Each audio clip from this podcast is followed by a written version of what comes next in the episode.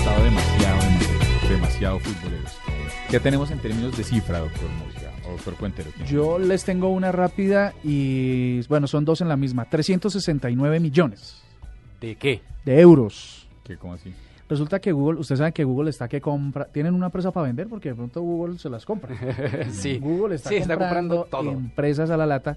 Pero Y Facebook también. Todos, todos están comprando. Luego eso habría que también de que le, le dedicáramos un momento al análisis por qué salieron a, a comprar de todo. Algo puede estar pasando. El cuento es que Google acaba de comprar una compañía que se llama Skybox. ¿Saben de qué va la cosa? No, señor. Sí, señor. Pero Yo no. Es una compañía... Dropbox. eh, ¿No? ¿No?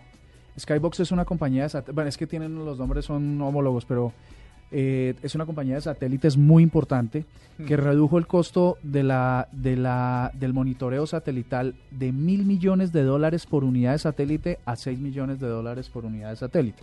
Ok. Entonces, lo que está haciendo Google es comprarse un recurso con el que podría tomar 30. ¿30 qué?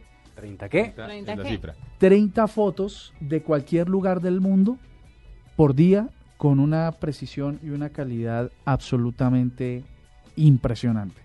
Entonces, ah, perdón, 30, 30 imágenes por segundo sobre un sitio, sobre un sitio, y lo reciben en tiempo real.